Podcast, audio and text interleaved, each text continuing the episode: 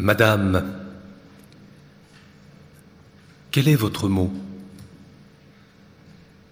Et sur le mot et sur la chose.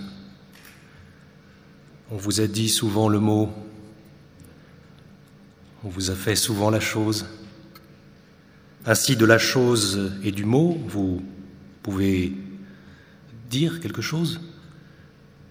Et je gagerai que le mot vous plaît beaucoup moins que la chose.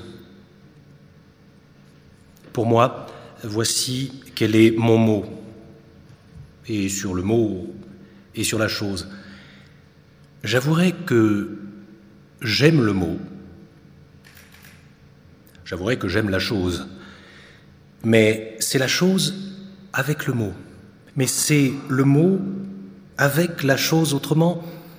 La chose et le mot, à mes yeux, serait peu de choses.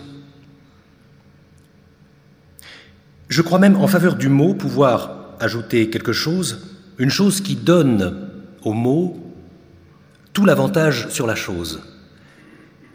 C'est qu'on peut dire encore le mot alors qu'on ne fait plus la chose. Et pour peu que vaille le mot, mon Dieu, c'est toujours quelque chose.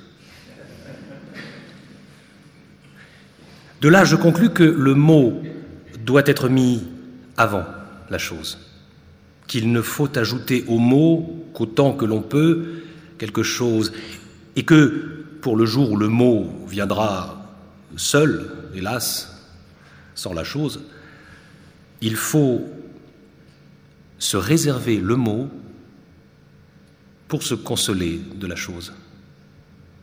Pour vous, je crois qu'avec le mot, vous voyez toujours autre chose. Vous dites si gaiement le mot, vous méritez si bien la chose, que pour vous, la chose et le mot doivent être la même chose. Et vous n'avez pas dit le mot qu'on est déjà prêt à la chose. Mais quand je vous dis que le mot doit être mis avant la chose, vous devez me croire à ce mot, bien peu connaisseur en la chose. Eh bien, voici mon dernier mot, et sur le mot et sur la chose.